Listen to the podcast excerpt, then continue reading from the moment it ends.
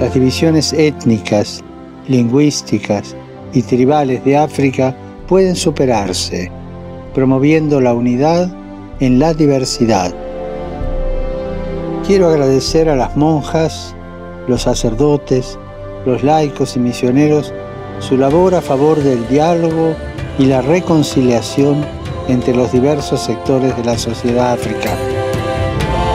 Este mes para que a través del compromiso de sus miembros la Iglesia en África sea un fermento de unidad entre todos los pueblos, sea un signo de esperanza para este continente.